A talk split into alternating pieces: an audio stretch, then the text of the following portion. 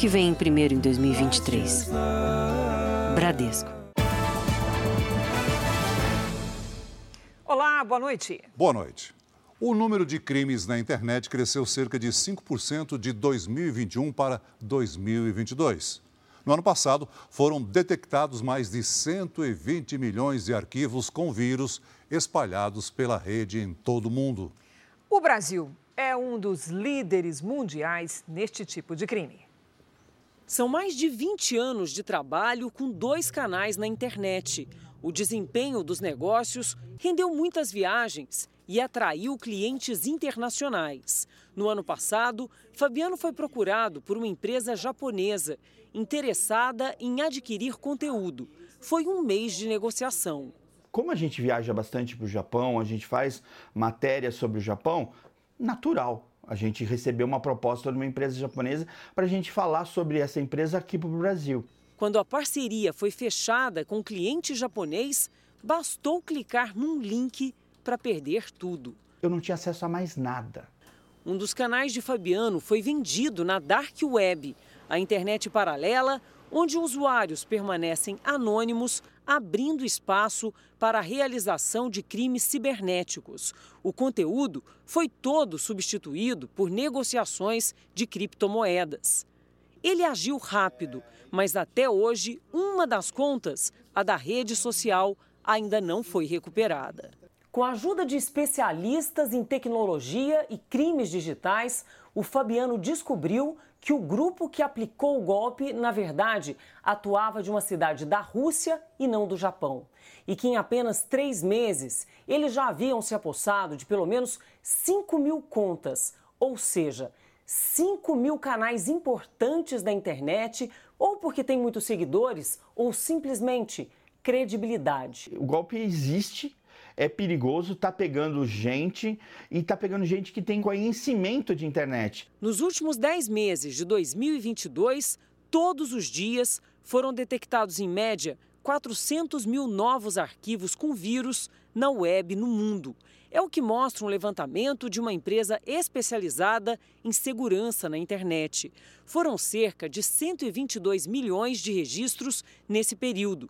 E o Brasil é um dos recordistas mundiais. A gente tem que ter uma segurança que faça com que o ataque se torne mais custoso do que o que o criminoso vai conseguir de lucro. Esse advogado especialista em crimes cibernéticos diz que é preciso sempre proteger dados e senhas, além de desconfiar de links que sejam muito atrativos. E se a pessoa cair em um golpe, deve procurar uma delegacia especializada. Através da investigação, é possível sim encontrar esses autores. Então, o crime na internet não é sinônimo de impunidade. Veja agora outros destaques do dia. Entidades do turismo criticam decisão do governo Lula de voltar a exigir visto para turistas americanos, japoneses, canadenses e australianos. Bancos quebram nos Estados Unidos, presidente Biden tenta acalmar mercado e Brasil já sente o impacto. Deslizamento de terra atinge casas e deixa mortos em Manaus.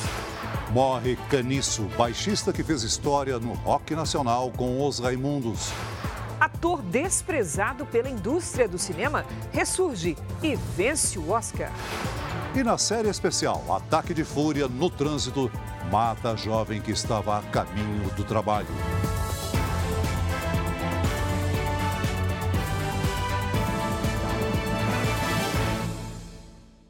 Oferecimento: Bradesco. Renegocie suas dívidas com condições especiais.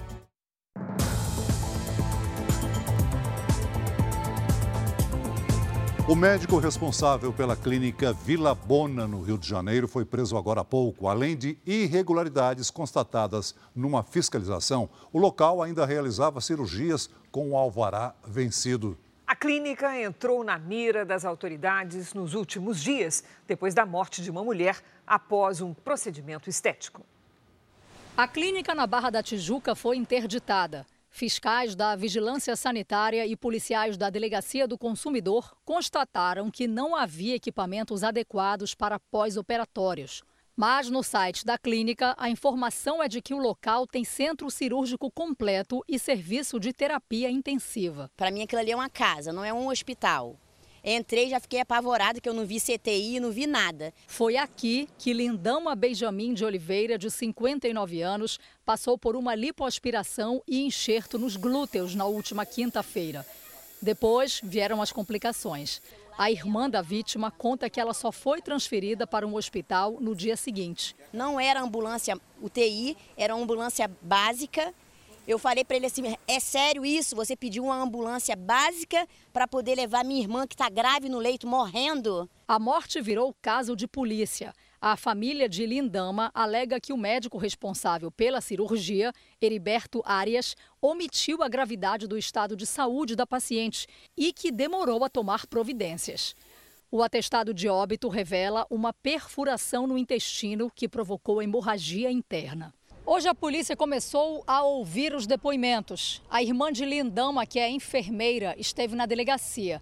Ela contou que achou estranho o médico aceitar da paciente um exame de risco cirúrgico desatualizado. Foi feito seis meses antes do procedimento marcado.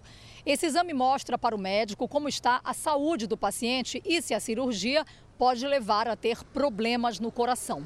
A expectativa é que o cirurgião plástico seja ouvido pela polícia nos próximos dias.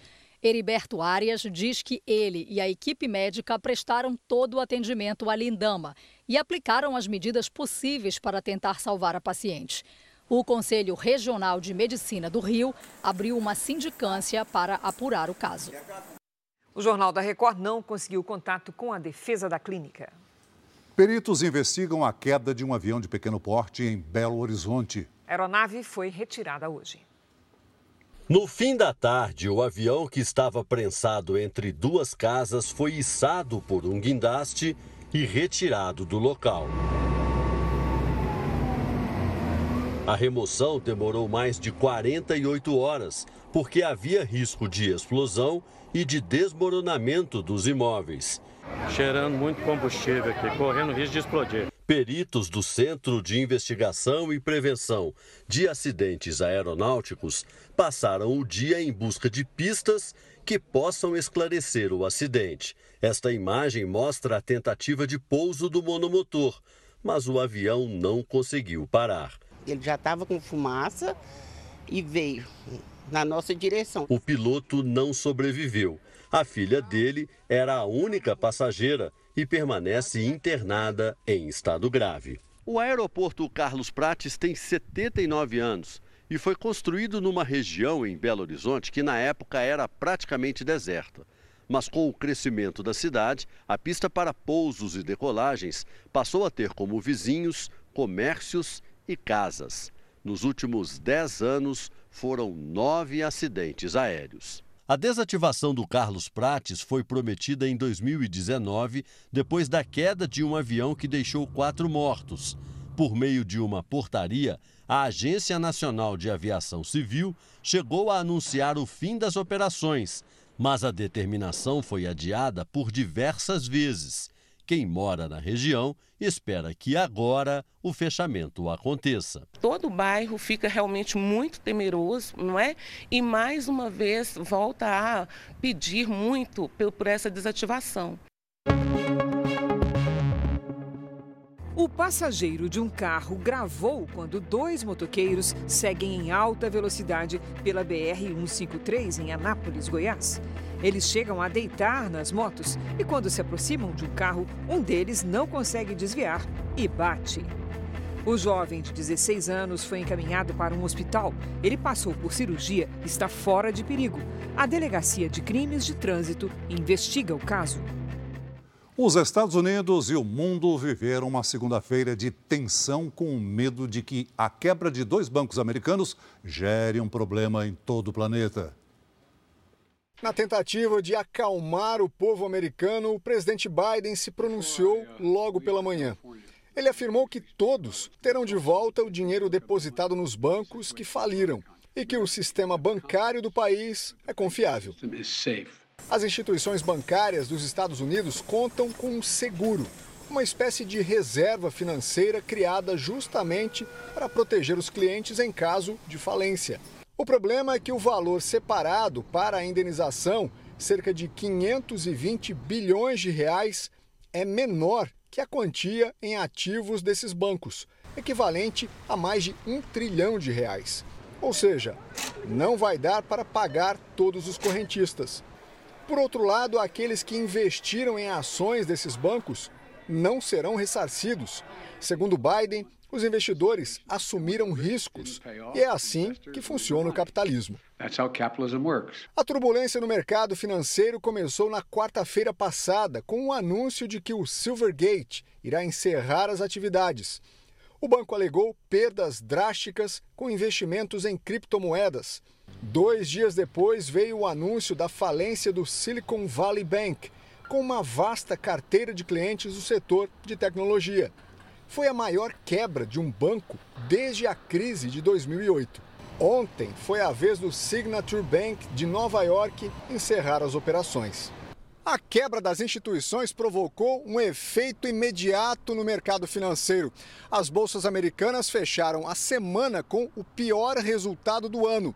Mas uma ação rápida do Banco Central americano, que sinalizou uma pausa na elevação de juros, ajudou a conter os danos e dar um fundo de otimismo ao mercado. Isso porque uma interrupção na alta dos juros evita que as dívidas dos bancos cresçam. A medida só não foi suficiente para evitar as filas que se formaram em várias agências na tentativa de sacar o dinheiro das contas. Apesar da espera maior que a usual, funcionários do Fundo Garantidor de Crédito dos Estados Unidos, que estavam nas agências para acalmar os correntistas, afirmaram que tudo ocorreu normalmente. A falência dos bancos americanos gerou apreensão nos investidores aqui no Brasil. A Bolsa de Valores teve um dia instável e fechou em queda. Dólar e euro terminaram o dia em alta. Investidores se mantiveram atentos aos computadores durante todo o dia, com medo de que o colapso dos bancos americanos dê início a uma reação em cadeia nas economias mundiais. Na abertura da Bolsa de Valores do Brasil, o índice Bovespa recuou quase 1%. Ao longo da manhã, houve uma recuperação, mas às 5h30 o indicador seguiu a tendência do início do dia e fechou em queda de 0,48%, com 103.121 pontos. O dólar fechou em alta de 1,16%, cotado a R$ 5,27. Já o euro terminou o dia vendido a R$ 5,65, alta de quase 2%. Especialistas do mercado financeiro acham que ainda é cedo para tentar tentar entender o impacto no Brasil causado pelo fechamento dos bancos americanos. Por enquanto, os investidores estão mais cautelosos, evitam comprar ou vender ações, enquanto aguardam uma maior definição. Como existe essa incerteza no mercado eh, sobre quais bancos estão mal das pernas. Ninguém vai ficar se arriscando muito no mercado, adotando grandes posições, porque a situação tende a evoluir ao longo dos dias e pode ser que a gente descubra que o dano ah, ao setor bancário americano é bem maior do que só a questão do Silicon Bank. Do lado do governo brasileiro, o ministro da Fazenda, Fernando Haddad, reconhece que o problema é grave, mas não acredita em uma crise que se espalhe por todo o planeta. É o ministro da Fazenda, Fernando Haddad, deve apresentar nesta semana propostas para uma nova lei de controle das contas públicas. Durante um encontro com a Frente Nacional de Prefeitos, Fernando Haddad defendeu a redução da taxa básica de juros, que hoje está em 13,75%. O assunto é uma reivindicação do presidente Lula. Como o Banco Central é independente, o governo não consegue baixar os juros por decisão do presidente da República. No fim de semana, Lula ouviu de banqueiros que os juros estão impedindo que os varejistas paguem suas dívidas, o que pode influenciar diretamente a escolha de Lula para duas diretorias do Banco Central, que estão vagas desde o final de fevereiro a de política econômica e a de fiscalização. Haddad tenta convencer o presidente a escolher nomes mais alinhados com o mercado, mas Lula vem dando sinais de que prefere pessoas ligadas ao PT e que façam contraponto ao presidente do banco, Roberto Campos Neto. Nessa semana, Haddad também vai apresentar a Lula proposta de lei para controlar os gastos públicos e que deverá ser submetida ao Congresso. Ela vai servir de termômetro do apoio que o governo tem para a reforma tributária. A expectativa do ministro da Fazenda é que a reforma seja aprovada na Câmara e no Senado até outubro. Se o Brasil não crescer e se a gente não buscar justiça tributária, nós vamos continuar patinando como estamos patinando aqui há muitos anos. Depois da reforma tributária, nós vamos passar para discutir imposto sobre folha, imposto de renda sobre lucro e dividendo, uma série de outros tributos que podem ser resolvidos por lei ordinária. Segundo o ministro da Fazenda, não haverá aumento nem retomada de impostos, como a CPMF. A desoneração da folha de pagamento não vai ser tratada nesta primeira etapa da reforma. Quando for discutido imposto de renda, é, lucros e dividendos, entre outros temas, a folha também vai entrar nesse segundo momento. Como é, como é só uma questão de lei ordinária, não precisa de uma PEC. Então nós podemos discutir com mais calma. A ideia é criar mecanismos para a formalização do trabalho, que hoje vocês estão acompanhando. Tem muito, muitas falhas no, no mercado de trabalho em virtude dos tributos. Nós queremos facilitar a contratação sem prejudicar o trabalhador. Foi cremado hoje no Rio de Janeiro o corpo do ator Antônio Pedro. Ele morreu ontem aos 82 anos, vítima de insuficiência renal. Antônio Pedro começou a carreira na década de 1960. Ele se destacou como ator, diretor e roteirista no teatro, cinema e também em programas de TV. Começou hoje a aplicação da vacina contra a varíola do macaco. Segundo o Ministério da Saúde, serão distribuídas 47 mil doses em todos os estados e no Distrito Federal. O imunizante deve ser aplicado em duas doses com um intervalo de quatro semanas. O Brasil registrou 7.019 casos da doença. Os ministros do Supremo, Luiz Roberto Barroso e Cássio Nunes Marques, tiveram alta hospitalar e já estão em casa. Barroso passou por uma cirurgia de emergência no intestino. Nunes Marques fez um procedimento de revisão de uma cirurgia bariátrica realizada em 2012. Veja ainda hoje: pelo menos oito pessoas morrem em deslizamento de terra em Manaus. O governo tenta evitar a CPI da depredação do dia 8 de janeiro e oferece cargos e verbas a parlamentares. Morre Caniço, baixista e um dos fundadores da banda Raimundos. Hoje, na série especial, a história de um jovem de 22 anos assassinado a tiros no interior do Paraná durante uma briga de trânsito.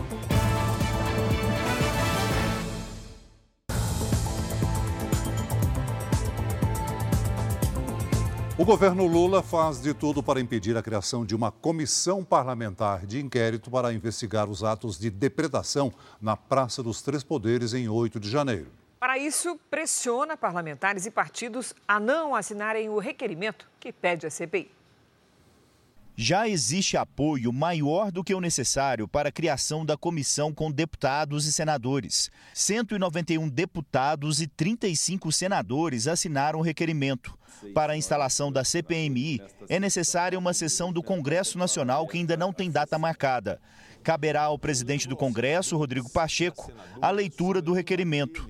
Nos bastidores, o governo tem aproveitado esse tempo para tentar impedir a investigação e tem oferecido cargos e verbas poupudas para quem retirar a assinatura. Os mais pressionados têm sido os 218 deputados novatos eleitos no ano passado. O governo destinou a cada um deles 13 milhões de reais em emendas, recursos para que eles indiquem obras e projetos em suas bases eleitorais. O problema é que o dinheiro dos novatos não tem liberação obrigatória e o governo só deve realmente empenhar os gastos dos deputados, que oferecerem em troca apoio político ao Palácio Planalto. É o chamado toma lá da cá. Cargos de segundo e terceiro escalões em empresas públicas e autarquias também estão sendo usados para evitar que a investigação aconteça. Isso é algo totalmente esdrúxulo, eu diria até criminoso, porque quem recebe vantagem devida para fazer alguma coisa está cometendo um crime de corrupção passiva e quem exige algo em troca está cometendo um crime de compulsão. Então, o governo Lula, querendo ou não querendo, nós teremos a CPMI. Eles querem uma CPI para tratar de um assunto que já está bem tratado. Os atos do dia 8 de janeiro estão muito bem cuidados, tratados, em especial pelo Judiciário e pelas polícias que estão fazendo as investigações. Eu não vejo porquê dessa CPI aqui. Sem uma base consolidada no Congresso, uma investigação detalhada poderia se voltar contra o governo Lula e apontar falhas na atuação do Ministério da Justiça, do Gabinete de Segurança Institucional e do Ministério da Defesa. É uma atitude muito estranha, tendo em vista que o próprio governo chamava o 8 de janeiro de um golpe de Estado, uma tentativa de golpe, e que a prioridade do governo seria punir os tais golpistas. Por que o governo mudou de opinião? Por que estão oferecendo tanto para os parlamentares retirarem suas assinaturas? Repare nas duas pessoas que conversam em frente a uma casa em Ribeirão Preto, interior de São Paulo. Uma delas é o morador, de 62 anos. De repente, a marquise do imóvel vem abaixo. A mulher consegue escapar, mas o homem é atingido e fica sob os escombros. Ele foi levado para uma unidade de emergência, onde permanece em estado grave. A casa foi interditada pela Defesa Civil. Veja a seguir: chuva forte volta a castigar a capital paulista e provoca alagamentos em vários pontos. Definidos três dos quatro semifinalistas do Campeonato Paulista. E o Corinthians é eliminado pelo Ituano. Uma fechada, discussão, três tiros. Na série especial, a história de Ailson, assassinado numa briga de trânsito no interior do Paraná.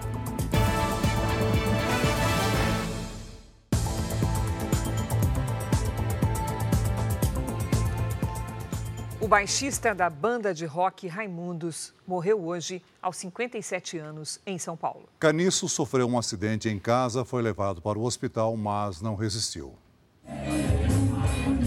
Essas imagens são do último show do baixista num bar em Santa Catarina. Caniço se apresentou a convite da banda local. Eles tocaram juntos os sucessos dos Raimundos. Ele estava com a gente ontem. Eu passei um final de semana maravilhoso do lado dele. A morte de José Henrique Campos, conhecido como Caniço, foi anunciada no começo da tarde pelo produtor da banda. A causa não foi divulgada. Caniço tinha 57 anos. Uma das filhas do baixista publicou numa rede social que o pai sofreu um acidente em casa e que foi levado para o hospital. Pouco tempo depois, ela confirmou a morte dele. Outros dois filhos de Caniço publicaram fotos de infância com o pai e mensagens de luto. O baixista foi um dos fundadores dos Raimundos, banda de rock nacional formada em Brasília no fim dos anos 80. Com mais de 35 anos de trajetória, a banda marcou gerações com muitas músicas de sucesso.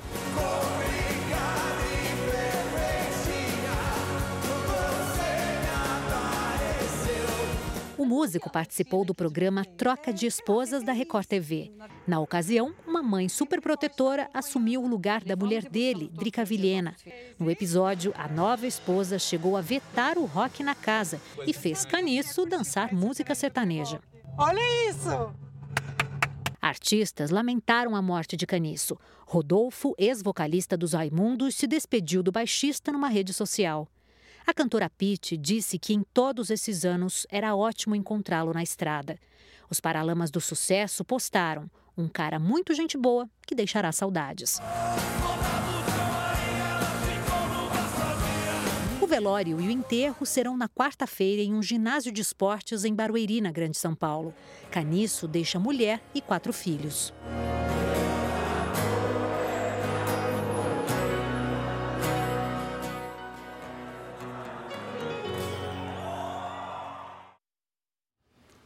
Assaltantes invadiram hoje uma locadora em Goiânia e furtaram 17 veículos que somados valem 5 milhões de reais. A polícia fez buscas na região e um suspeito foi baleado e morto. O furto foi descoberto quando os primeiros funcionários chegaram para trabalhar. Rebentaram o cadeado nosso aqui, ó. Aqui tinha duas caminhonetes. Vou te mostrar. O rapaz aponta os rastros deixados pela quadrilha. Isso aqui foi vestígio, ó. Nós não tinha esses galão. Aqui levou mais uma, tá? Esse corredor aqui, ó, Estava lotado. O galpão pertence a uma locadora de veículos e fica na periferia de Goiânia. A ação durou toda a madrugada e os criminosos conseguiram levar 17 veículos que estavam no galpão. 15 são caminhonetes de luxo, avaliadas em cerca de 300 mil reais cada uma.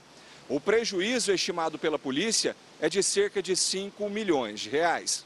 Pelo menos 10 criminosos teriam participado do crime. Ainda na madrugada, a polícia conseguiu localizar e recuperar três veículos.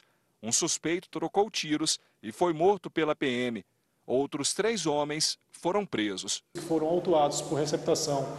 É, se ficar constatada a participação deles no crime, no furto, pode mudar essa autuação nos próximos dias, até o final da investigação. E também buscamos elementos da participação de outras pessoas que, que acreditamos que seja um grupo maior que tenha participado desse crime. Foi indiciado por racismo o vereador Sandro Fontinel, que ofendeu trabalhadores baianos resgatados em situação análoga à escravidão no Rio Grande do Sul.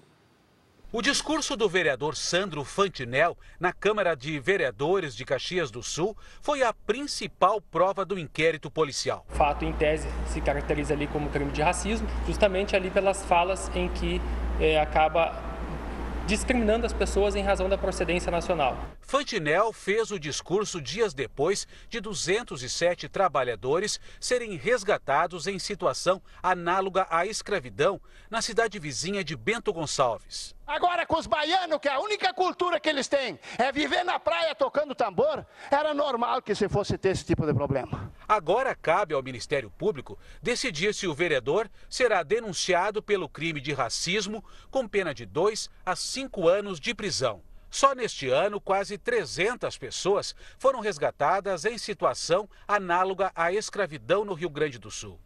No fim de semana, um grupo com 82 trabalhadores foi localizado em Uruguaiana, na fronteira com a Argentina. Eles foram contratados para atuar em fazendas de arroz com a aplicação de agrotóxicos. Entre os 82 resgatados estavam 11 adolescentes. O mais jovem tem 14 anos. A operação da Polícia Federal, do Ministério Público do Trabalho e da Gerência Regional do Trabalho foi montada após uma denúncia sobre a presença dos jovens na propriedade em trabalho irregular e sem carteira assinada. Todos são da região e foram recrutados por um agenciador que foi preso em flagrante.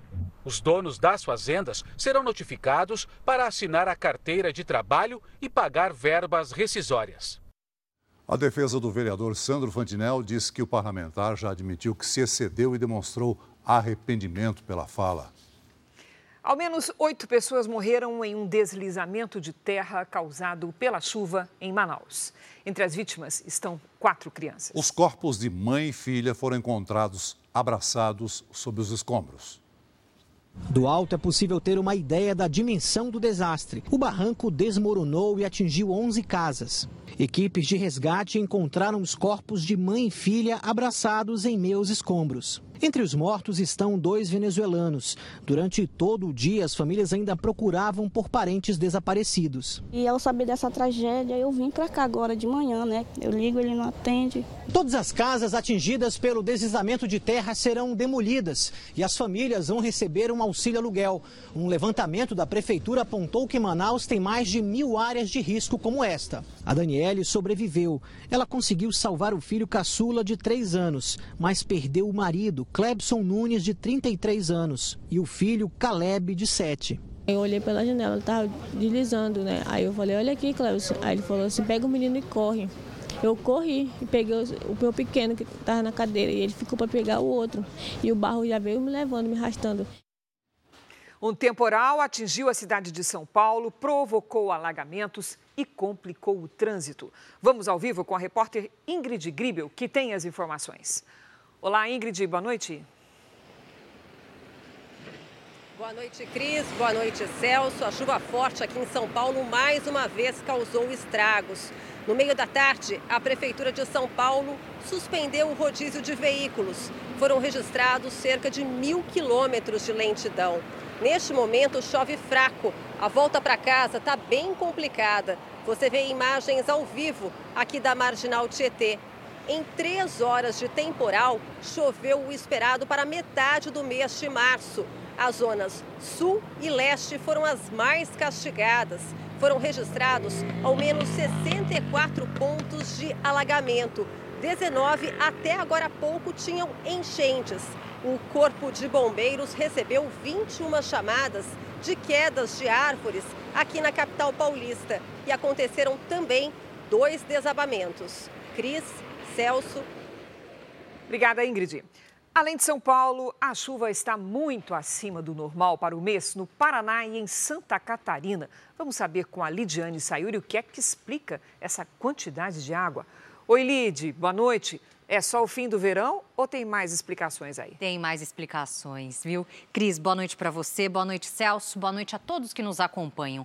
Boa parte do Brasil está coberta por nuvens neste momento. Apenas o Rio Grande do Sul está livre da nebulosidade culpa dos ventos. Entre o Paraná e a Bahia, a circulação de ar úmido do oceano é constante e mantém as nuvens de chuva. Entre o Nordeste e o Norte, além dos ventos, o calor e a umidade formam as nuvens de tempestade. Tem alerta para transtornos no Ceará, no Piauí, no Maranhão, no Pará e no Amazonas. Tempo firme mesmo, só nas áreas claras aqui do mapa. Em Porto Alegre, máxima de 33 graus. No Rio de Janeiro e em Aracaju, faz até 32. Campo Grande com 29. Em Palmas, 28 e em Boa Vista até 34. Atenção nas capitais, principalmente nas estradas. É alto risco de alagamentos e deslizamentos. Em Curitiba e em São Paulo, a chuva aperta à tarde. Em São Luís e em Fortaleza, chove forte o dia todo. Tempo Delivery. Atendemos o pedido do Rafael, que é de Vitória, no Espírito Santo, Lidy. Vamos lá. Oi, Rafael. Por aí a chuva não deve causar transtornos nos próximos dias. Nesta terça-feira, antes das pancadas, faz 33 graus. Na quarta e na quinta, até 30. Agora é a vez da Vânia de Camboriú, Santa Catarina. Opa! Vânia, a situação para você já é diferente, viu? Cautela por aí, principalmente nas áreas de encosta. A chuva pode causar deslizamentos neste início de semana. Nesta terça, faz até 27 graus. Participe do Tempo Delivery pelas redes sociais com a hashtag Você no JR. Cris Celso. Obrigada, Lidy. Amanhã, Lidy.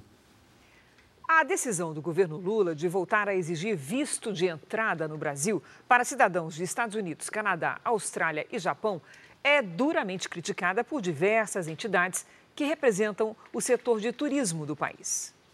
Conhecer as paisagens e a cultura brasileira estava nos planos da família de Xande Wen.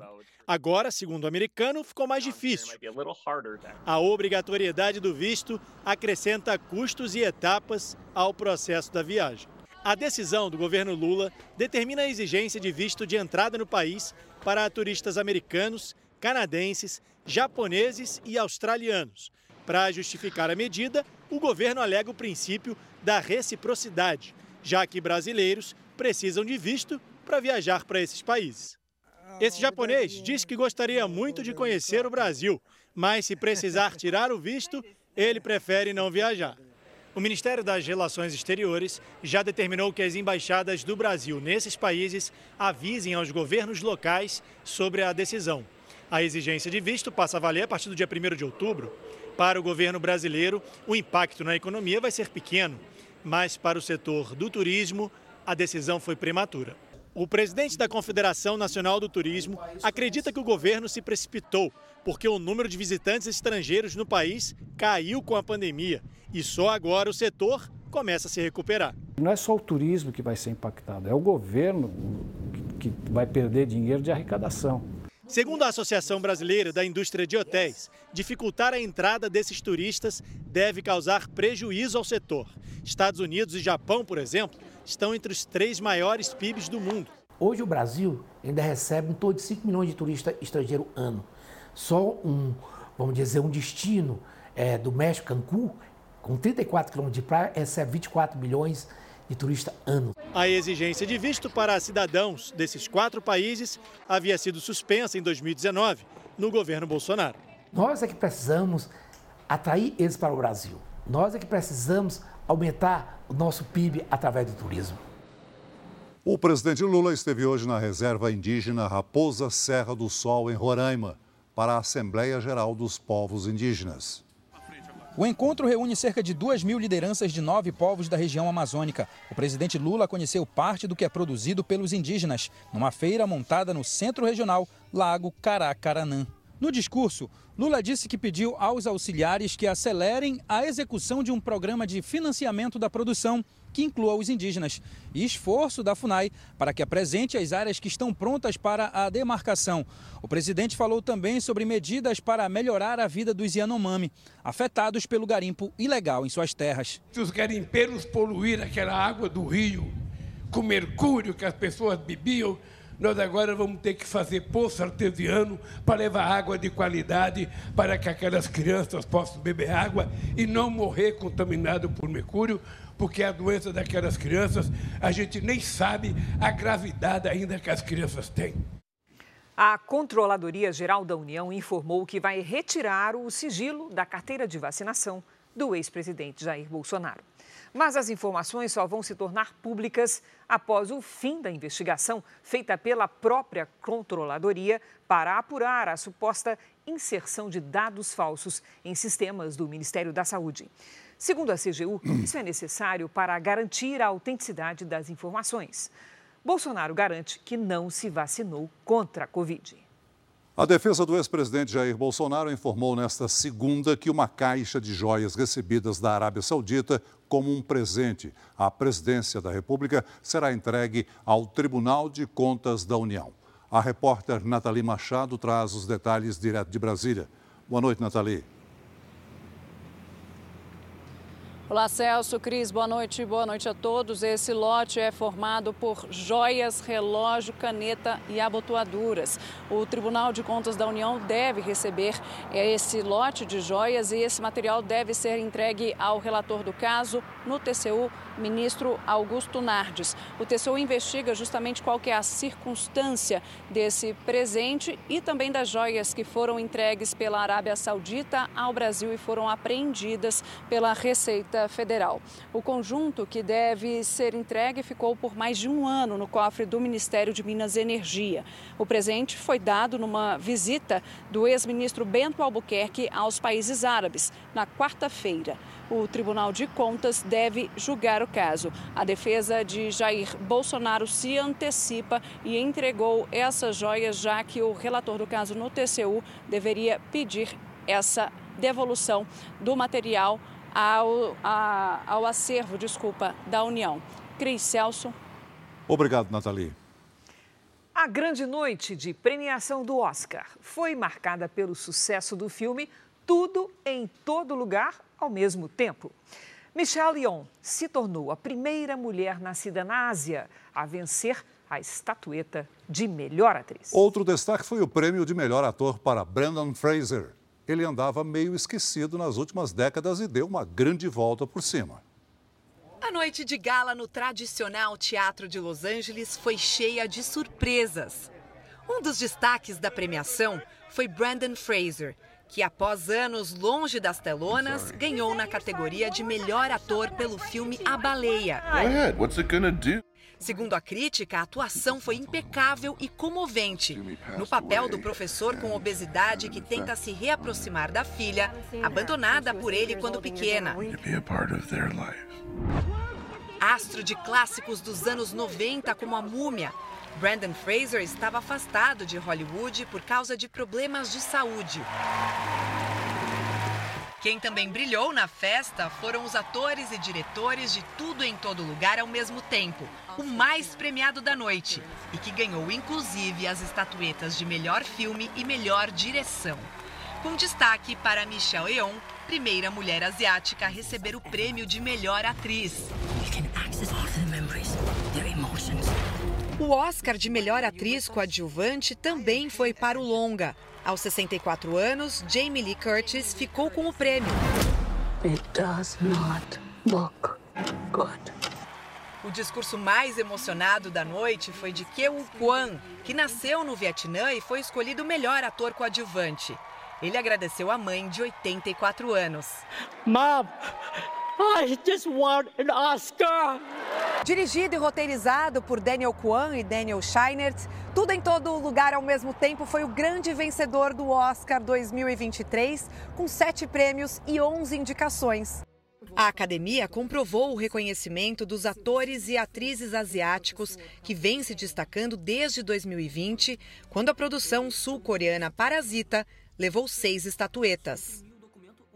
Você gostou dos vencedores do Oscar 2023? Envie a sua opinião para a gente pela hashtag você no JR e apareça nas nossas redes sociais.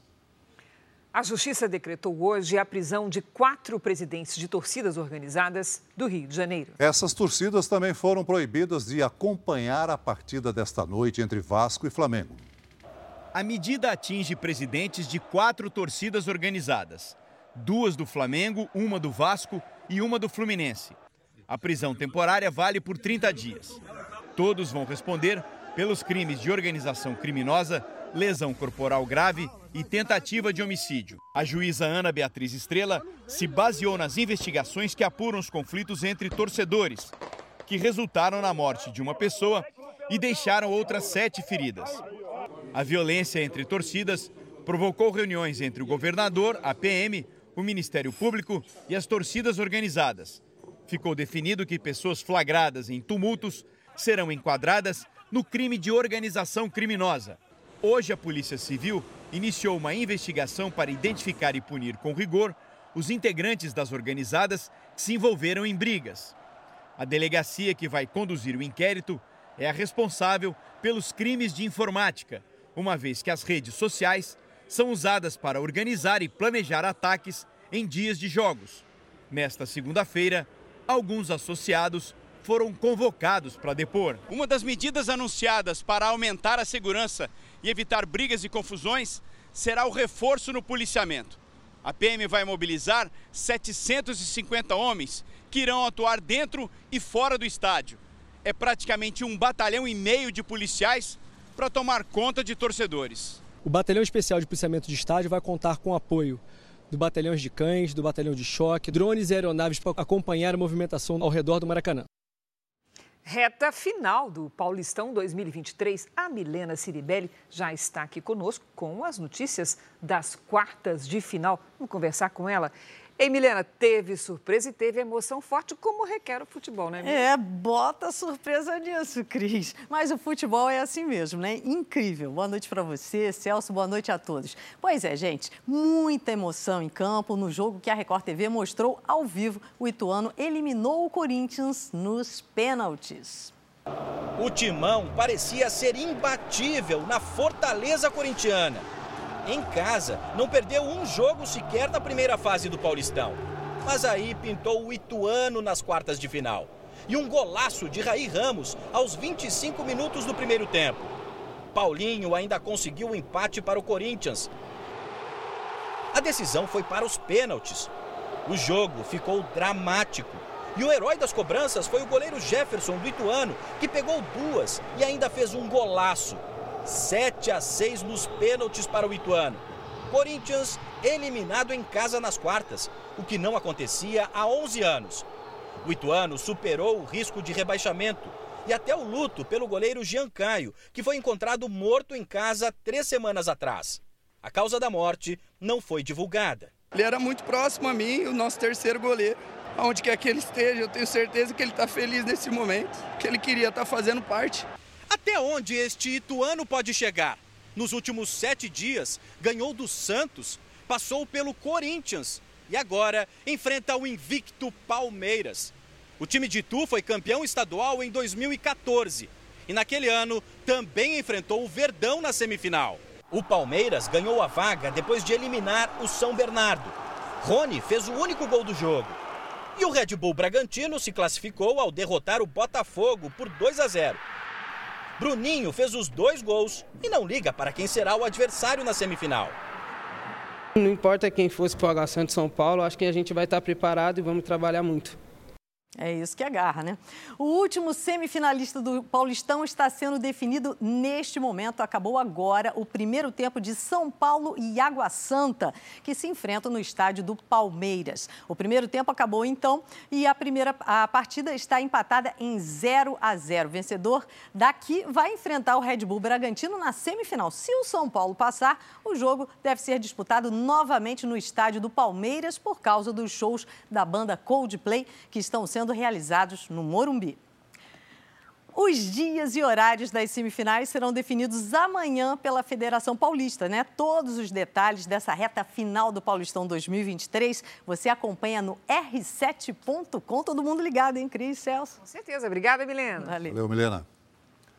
Olha, o trânsito é capaz de tirar a paciência até das pessoas mais tranquilas. Em algumas situações, a intolerância causa brigas que podem terminar em morte. Foi o que aconteceu, Celso, justamente com um jovem do interior do Paraná. Ele foi assassinado a tiros depois de levar uma fechada no trânsito quando estava no caminho para o trabalho. Como você vê agora na primeira reportagem da nossa série especial.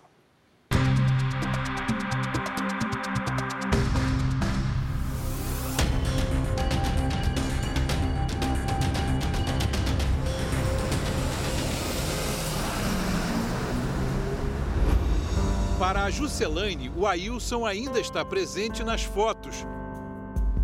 Mas quase um ano depois, é nesta camiseta que está a lembrança mais forte que a mãe guarda do filho. Ela conserva o cheiro de Ailson, morto ano passado durante uma briga de trânsito em Cascavel, no oeste do Paraná. Às vezes eu sonho com ele que ele está em casa, né? Daí eu levanto e vou cobrir ele, igual eu fazia. Eu chego na sala, daí opa, acordei, né? Não, ele não tá aqui mais. Não tem uma noite que eu não acordo chorando a falta dele, que para mim parece que foi ontem. Era 24 de março de 2022, uma quinta-feira de tempo bom, e Ailson já tinha saído para o trabalho. Mas no caminho, o rapaz de 22 anos que pilotava uma motocicleta levou uma fechada do carro dirigido por Elias Pires, de 54 anos. Os dois seguiram discutindo no trânsito por quase um quilômetro. Até que pararam e passaram a bater boca no meio da rua. Segundo o Ministério Público, Elias tentou dar um tapa em Ailson, que se defendeu e revidou com um soco no motorista. Elias então sacou uma arma e deu três tiros no jovem, que caiu e ficou imóvel. A arma engasgou e Elias tentou disparar outras vezes, mas não conseguiu. Você vai ouvir agora o áudio de parte da discussão e o barulho dos tiros.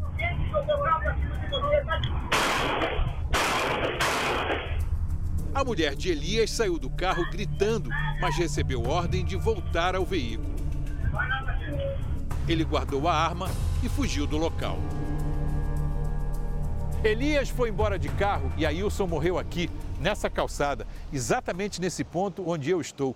Toda a ação foi gravada por três câmeras de segurança aqui do local. E apesar de ter sido muito cedo, não eram nem sete horas da manhã, o crime teve pelo menos uma testemunha, que também teria sido ameaçada pelo assassino. O Álvaro é dono de um lava-jato que fica do outro lado da rua. Ele conta que ouviu a discussão e saiu a tempo de ver Elias disparando contra Wilson. Pedi para não tirar nas costas, foi covarde. E me ajuda de matar eu ainda. Já vou te pegar, ele falou. Mandou eu para dentro e gritou comigo. E se não engano, que ele tinha me matado também. Álvaro tentou socorrer o jovem, mas já era tarde. Morreu na minha mão, na minha mão. Eu que pedi, com ele, né? Falei com ele, bacei ele antes de morrer pela minha mão, ainda pedi socorro. Eu que chamei a turma, policiamento, socorro, eu chamei. É triste, é terrível. Ver meu filho morto, você vê teu filho morto, você não pesa pra gente?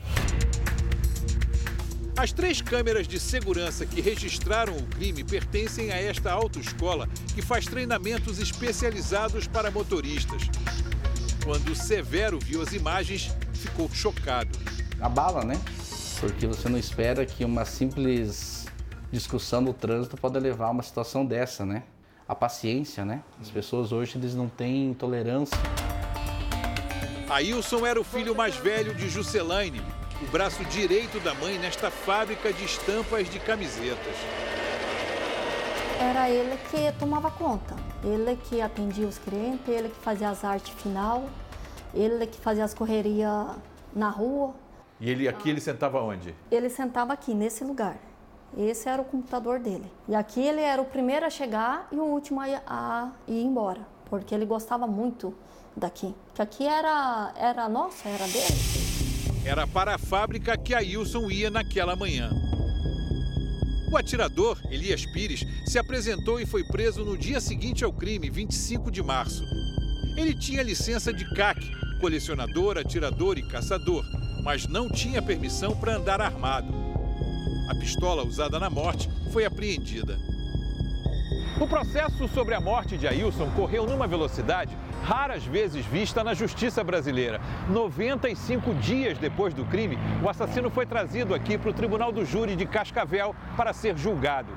Elias Pires foi condenado a 19 anos e 10 meses de prisão por homicídio e porte ilegal de arma.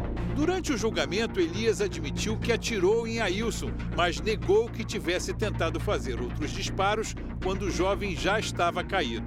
Eu atirei nele e solucionei essa pane, fui, eu apontei para ele, mas eu vi que realmente não havia mais é, é, risco, ele estava no chão, eu não atirei, eu consegui me recobrar, não atirei e retornei.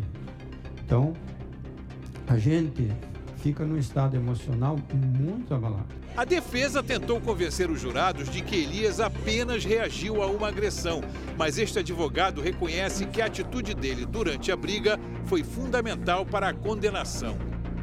O erro dele foi o excesso na execução. Se ele tivesse efetuado um disparo para repelir, seria um outro tipo de julgamento. Quem desce do carro com uma arma de fogo na cintura, discutindo, brigando, e inicia uma provocação face a face, não pode alegar legítima defesa. O Ministério Público de Cascavel vai aproveitar um ano da morte do Ailson para lançar uma campanha contra a violência no trânsito na cidade. Uma campanha para conscientizar as pessoas com relação às consequências de um ato impensado, um ato de raiva destemperado. Pense melhor, pense duas vezes, deixa para lá. Às vezes vale a pena levar o desaforo para casa mas chegar em casa. Uma certeza que a Juscelane nunca mais vai ter. A senhora disse que sonha com ele toda noite? Sonho com ele toda noite. Quando eu estou muito triste, ele vem para me acalmar. Ele vem, segura na minha mão, fala assim: mãe, tá tudo bem, mãe. Eu tô bem. E daí eu faço o que eu fazia: levanto de madrugada e vou cobrir ele. Daí eu entro em desespero. Porque mãe nenhum cria filho que tem a vida inteira, um futuro inteiro para frente, para um, um homem chegar e fazer o que fez com ele. Chegar e matar. Mas matou a queima-roupa.